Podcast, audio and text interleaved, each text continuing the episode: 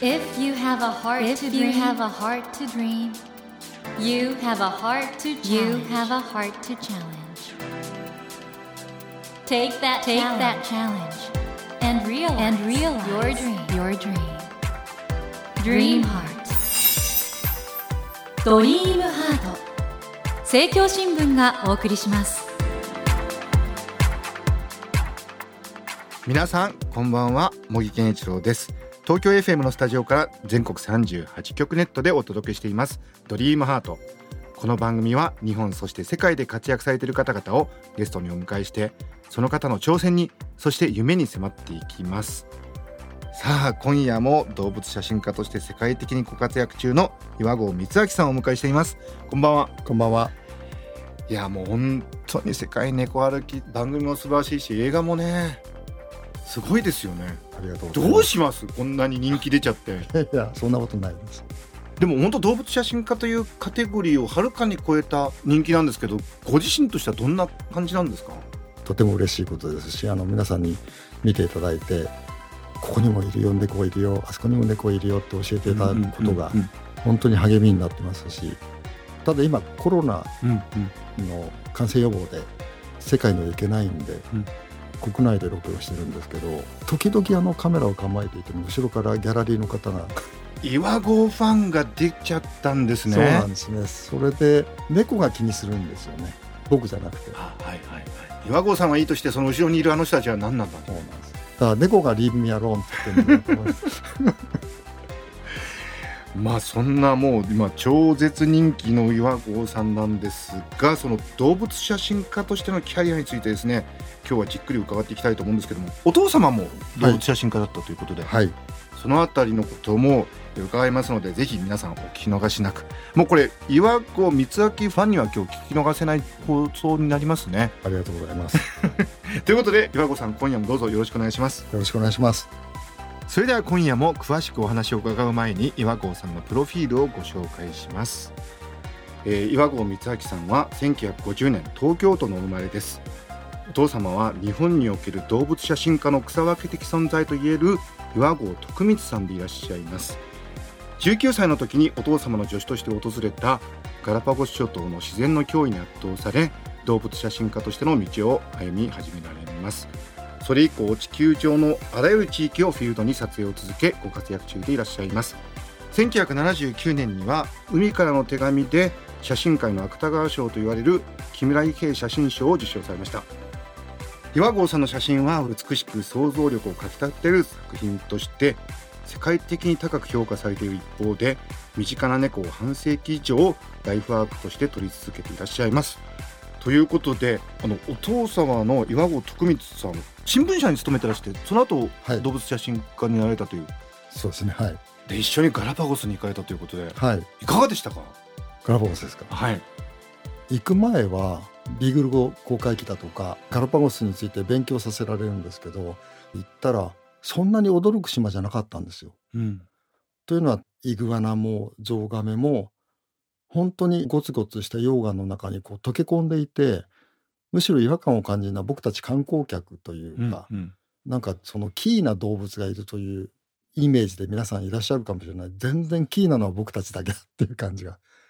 むしろもう島と一体となって、はい動物たちはうんうん。そのままで本当にあるがままに生きてるんでこういうとこへ来れるんだったら素晴らしい職業じゃないかなと僕は思ったんですね。これお父様はもう動物写真の草分けで一部情報によると黒柳徹子さんの撮影したこともあると？あそうですね。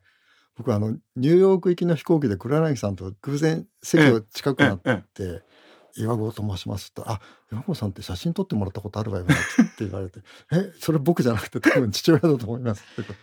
でお父さんも本当に数々のご助手があってね素晴らしい方だったんですけどこれ息子を連れて行ったってのはどういう意味だったんですかね？カバン持ちで便利だからですよあそれは。そっちだったんですか、はいもちろんそうだじゃあ動物写真家を継がせようとかそういうことではなかった？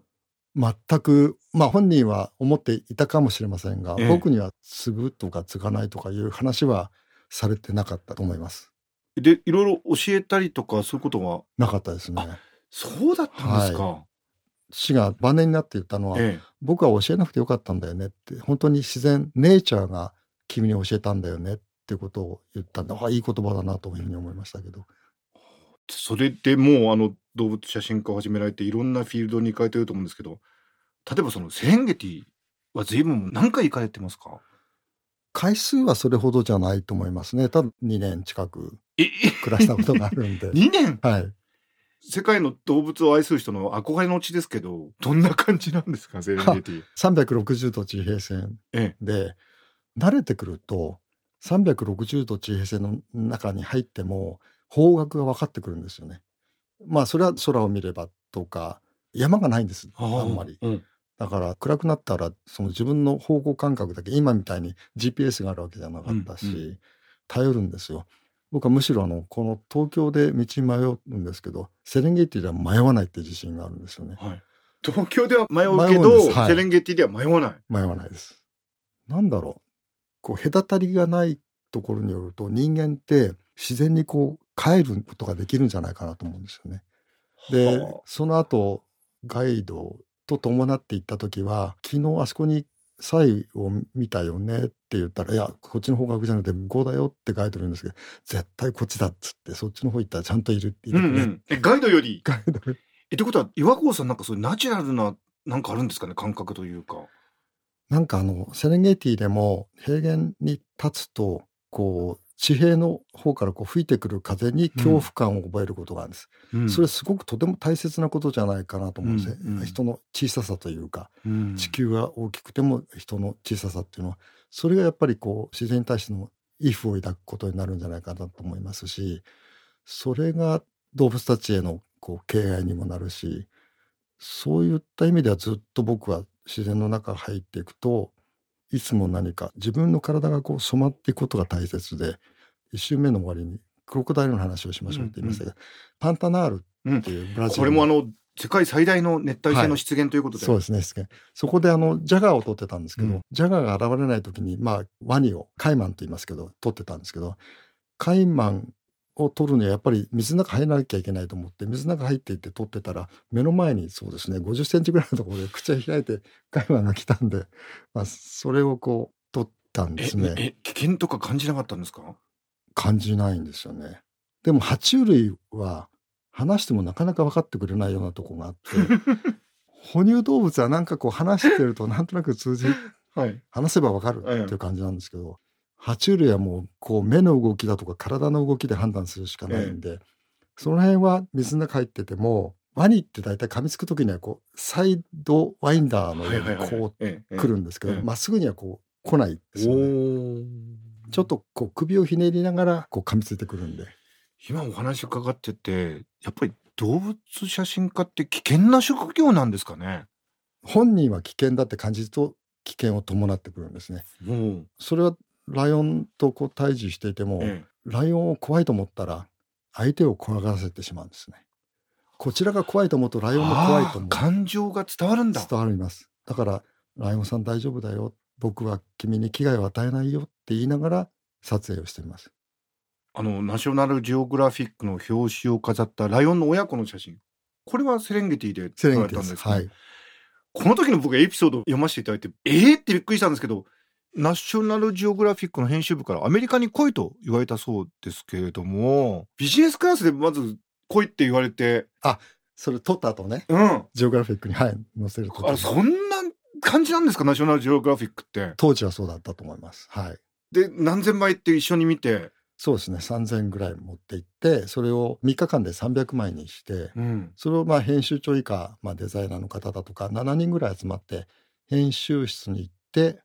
それを当時あのスライドフィルムで撮ったんで、えスライドプロジェクターで投射しながら判断をする。そのスライドプロジェクターの進行役が編集長で、うん。300枚にまとめた写真をバーッと一気に見て編集長が Good って一言言って。であこれはもうダメかなと思って。であの友人の編集者と一緒に彼の部屋に帰った途端両手を差し出して「 Congratulation」って言ったんで「えあの編集長の Good でいいの?」って言ったら「いや編集長が Good って言ったら初めてだよ」って言われて いやだから本当それすごいデビューですしあとそこまで手間とお金とかけてナショナルジオグラフィックは編集されてるんだってのがねそうですねすごい雑誌ですよね。当時は。いやいやいやいやいやいや今 今でもすごいと思うんですけどやっぱりあれですね世界的なマーケットでのその動物写真の位置っていうんでしょうかはい。岩子さんが撮られた「掟」はいと。いう写真集が英語だと「セレンゲティは」いというタイトルで、でそれを見てなんか来られた方もいらしたってことでそうなんです。それケニアだったんですけど、アンボセリっていう国立公園で、夕食をとってたら、アメリカ人の小学生、中学生ぐらいからうんこう歩いてきて、で、このテーブルにミスター岩合がいるって聞いたんだけど、うんうんそうです。うんうん僕あなたに会うのが夢だったんです。ええってことを言われて、うんうん両親にその本をセレンゲティを見せてもらって絶対ここに行きたいって言って連れてきてもらったその場でまさかそのセレンゲティを作った人に会えるなんて夢にも思ってませんですした。ごいね。リスナーの皆さん分かりましたか？岩合さんは猫の写真撮ってるだけの人じゃないんですよ。猫の写真も撮ってますけど。その子今どうしてますかね？ねこれでもどうなんですか？あの日本人は可愛い猫ってすごい好きなんですけどまあ岩合さんもともとね動物写真で世界的な仕事されててこの逆に日本人の猫に対するアプローチっていうのがこれから岩合さんある意味じゃ世界的なプレゼンスあるわけですから世界に広がっていく可能性ってのもあるんじゃないですかね。そうですね。あのイスタンブールで撮ってた時に、え屋根の上にバイクが1台置いてあったんですよ、えええ。屋根の上にバイクと思って僕は屋根の上に上がっていく猫の撮影をしていたんですけど、ただそのバイクの向こうに人影ができてて、はいはい。そのうちのグレーのスーツを着たロンドンの綺麗な男性がこう立ち上がってバイクにまたがってバイクをヒューって屋根の上に走らせるんですよ。うんうんスカイフォールの、ああ007 007の、うんうん。はい、ダニエル・クレイグさんだったんですけど、ちょっと待って本人？本人。どういうことですかそれ？だから007の撮影のところを僕たち現場でこええ 偶然ですか？う偶然本当にえそれすごすぎません？で次の日に 4D で撮ってるからって言って、ええ。こう巻き尺でイギリス人がこう、はい。測りに来たんですよ屋根の長さを。で君たち昨日三脚ここ立ててたろ何を撮ってたんだって。ここにいるだろう猫を撮ってたんだって。言ったらマーブレスって言いましたね。マーブラスって？やっぱりイギリス人だなと思いましたけど。いやだから今回の「世界猫歩きあるがままに水と大地の猫家族」この今公開中の映画も海外でも受けるかもしれないですよね。そうですねやっぱりイギリスの方とかフランスの方って猫とっても好きなんでええ広めたいですね本当は。これから岩合ワールドがどうなっていくのかっていう楽しみですね。ありがとうございます。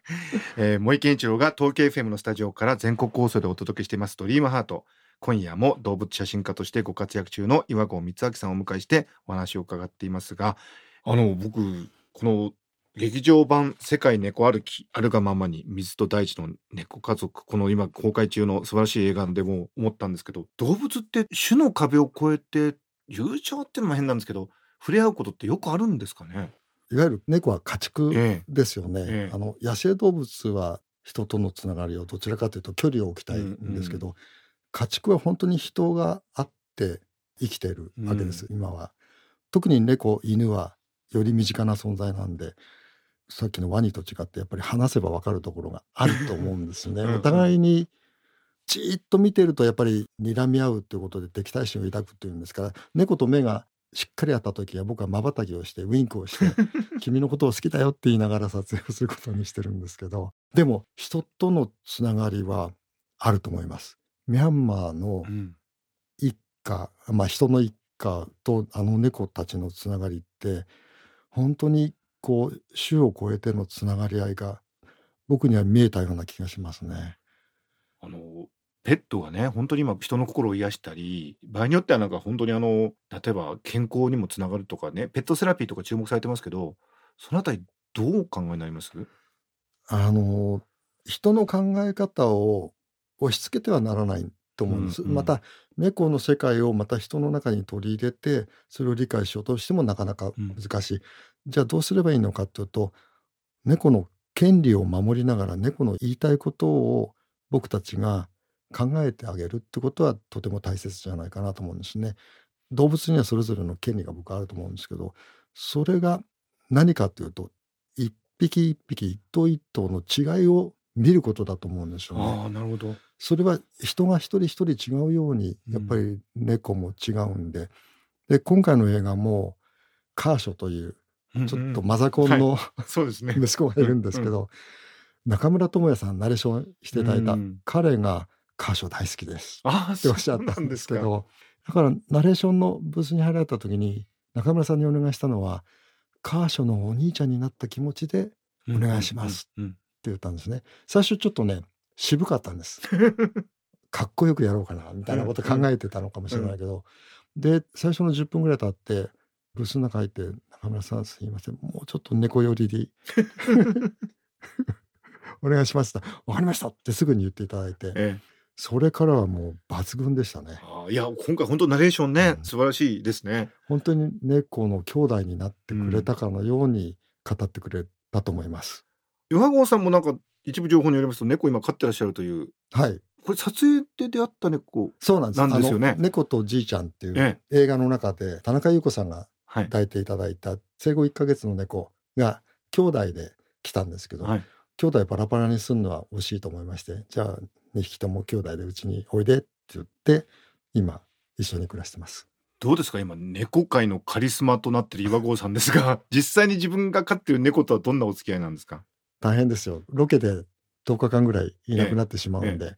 行く時にはちゃんと行ってくるからねっていうことを言ってるんですけど、うんもうホームシックじゃなくてキャットシックになっちゃってもう心配でっていうのはありますね。でも帰ってきてやっぱり猫ってもちろん顔でも覚えますけどやっぱり声のトーンなんかでしっかりと覚えてくれてるような気がするんです。最初はちょっと「え誰?」っていう顔するんですけど、うんその辺はすぐに本人的にはうんまた元通りに戻ってくれてるような気がするんですけど分かんないです猫猫のことですから。猫って本当奇跡ってよく言われますけど人間に頼りすぎてもいないしなんかうまくね共存してる。何なんですかね人間にとって猫って。うーん人間にとって猫難しい質問ですね。人間にとって猫もう本当に僕にとっては今一緒に暮らしてる猫兄弟がもうパートナーだと思います、これから彼らもっと長く生きていてほしいし一緒に死ねたら一緒に死のうね。一緒に ちょっと待ってください。まだまだまだまだまだ。先ですけど、ね、あもうそれぐらいもう本当家族という。そうと思いますねうん。猫って猫じゃないんですよねうん。すごい深いところで人と関わってるしその関わりを彼らも深い歴史の中でこう体得というか習得をしてきてるんでその辺はこうリアクションを見てるとあこちらが考えてる以上に猫は人のことを知ってると思いますね。それが人がたかが猫みたいに思ってしまうところが僕たちのもっと考え直さなきゃいけないところじゃないかな猫としてしっかりと認めてあげることがまず第一歩じゃないかなと思いますね。岩合さんは猫が幸せに暮らせるような世の中が平和な世の中だとおっしゃってますが、ずっと平和だといいですね。そうですね。あと夢ですけどうん。猫が設計してくれた街に住みたいですね。あ、それすっごく素敵ですね。だって猫はうん。多分通りの作り方もはい。真夏に暑い風が吹かなくて冬に寒い風が吹く通りは作らないと思います。確かに今猫はねどうしても室内で飼うっていう傾向ありますけどまあこれねいろんな状況とかあるんでしょうけど今回の「世界猫歩き」の劇場版でも描かれているように猫が自由にこうやって出入りできるような街？そうですね。空間って素敵ですよね。やっぱり猫がこうスースーとこう行き来ができるような街というのは人も住み心地がいいと思いますね。僕も住みたいですね。そうですか。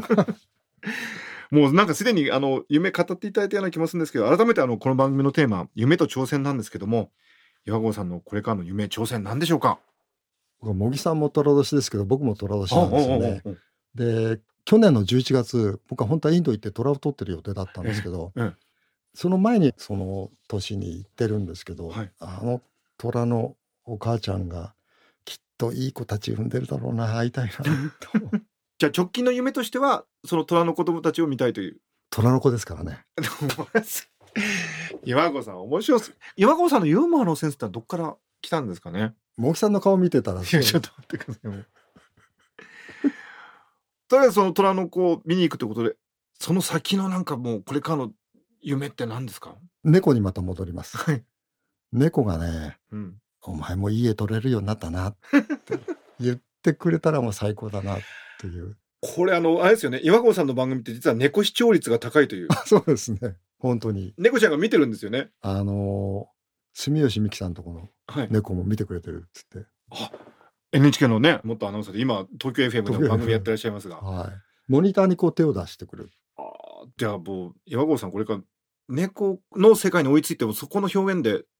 猫が納得するような作品を撮りたいですね。夢ですね。これはもうますますなんかすごいクリエイティブがこれから起こりそうなあの、茂木さんに質問なんですけど、はい喜怒哀楽ってあるじゃないですか。はいはいはい猫にも喜怒哀楽ってあるんでしょうか？あるんでしょうけど感情のそのねレパートリーは人間と必ずしも一致しないかもしれないですけどもね。喜怒はわかるんですけど、うんうん哀楽が難しいんですよね。っていうようなことを今考えてらっしゃるんですね。はい。これは難しいけども楽しみですね。そうです。いや、お答えを僕教えていただこうかと思ったんです。学会でまだそれ答えないと思います。学会ってない？はい。はい。がっかりです。ちょっと待って。もう最後までもう素晴らしい奇跡の回となりました。えー動物写真家岩合光明さんをお迎えしたお話なんですけども残念ながらそろそろお別れの時間となってしまいました。えー岩合さんはですね、えー現在もう見ると心が猫になるかもです。劇場版岩合光明の世界猫歩きあるがままに水と大地の猫家族を公開中です。これ本当にもう僕も見たんですけど、もう何回でも見たくなるような幸せになる映画ですので、ぜひ皆さんご覧ください。詳しい情報は映画の公式サイトをご覧ください。ドリムハートのサイトにも公式サイトをリンクを貼っております。そして、なんと、岩合さんからプレゼントをいただきました。劇場版岩合光明の世界猫歩き、あるがままに、水と大地の猫家族のオリジナルポストカードを3名の方にプレゼントいたします。これはあの皆さん本当にお宝です。あの、このポストカードですね。岩合さんの描いた猫の絵と、サインですね。が書かれてて、この猫の写真も可愛いですしね。素敵ですね、これ。ありがとうございます。嬉しいですね。茂木さんが猫好きだって本当今日僕来た一番の収穫ですね。いやいやいやいや、もう。でも本当に皆さん、このポストカード、ご希望の方は、この後番組のエンディングで応募方法をご案内いたします。もう少しお待ちください。ということで、森健一郎が東京 FM のスタジオから全国放送でお届けしています、ドリームハート。今夜も動物写真家として世界的にご活躍中の岩合光明さんをお迎えしてお送りしました。またぜひ、あの、おはい話聞かせてください。ありがとうございますありがとうご。ざいました。どうもありがとうございます。Never let go of that go of that dream. Never forget never that forget heart to that heart to challenge. Dream heart. 茂木健一郎が東京 FM のスタジオから全国38局ネットでお届けしてきました「ドリームハート今夜も動物写真家として世界的にご活躍中の岩合光明さんをお迎えしました皆さんいかがでしたでしょうか？いや僕ね猫にとって住みやすい街を作ってみたいっていう夢これすごいなと思いましたね。確かに岩合さんの世界猫歩きなどを見てて感じるのはこういうとこに住みたいなっていうことなんですよ。だからね猫が自由に歩き回れてまた家に入ってきてで人間もそこにいて一緒に幸せに暮らすような街がねできたらそこ皆さん住みたくないですか？この岩合さんのね猫ちゃんの目から見た視点ってかなり我々の未来にとってね大事なことだと思いますし岩合さんがねこれからまた写真家としてそして映像作家としてどのような作品を作ってそういう視点をね深めていかれるのかとてもとても楽しみにしたいなと思います。さあそれではお待たせいたしました。今夜のプレゼントの応募方法をご案内いたします。現在公開中の岩合光明さんが撮影されたドキュメンタリー映画劇場版岩合光明の世界猫歩きあるがままに水と大地の猫家族。こちらのオリジナルポストカードセットを3名の方にプレゼントいたします。ご希望の方はお名前ご住所電話番号など必要事項を明記の上ドリームハートのホームページよりご応募ください。私模擬に聞きたいことや相談したいことなどメッセージを添えていただけると嬉しいです。なお当選者の発表は商品の発送をもって返させていただきます。たくさんのご応募お待ちしております。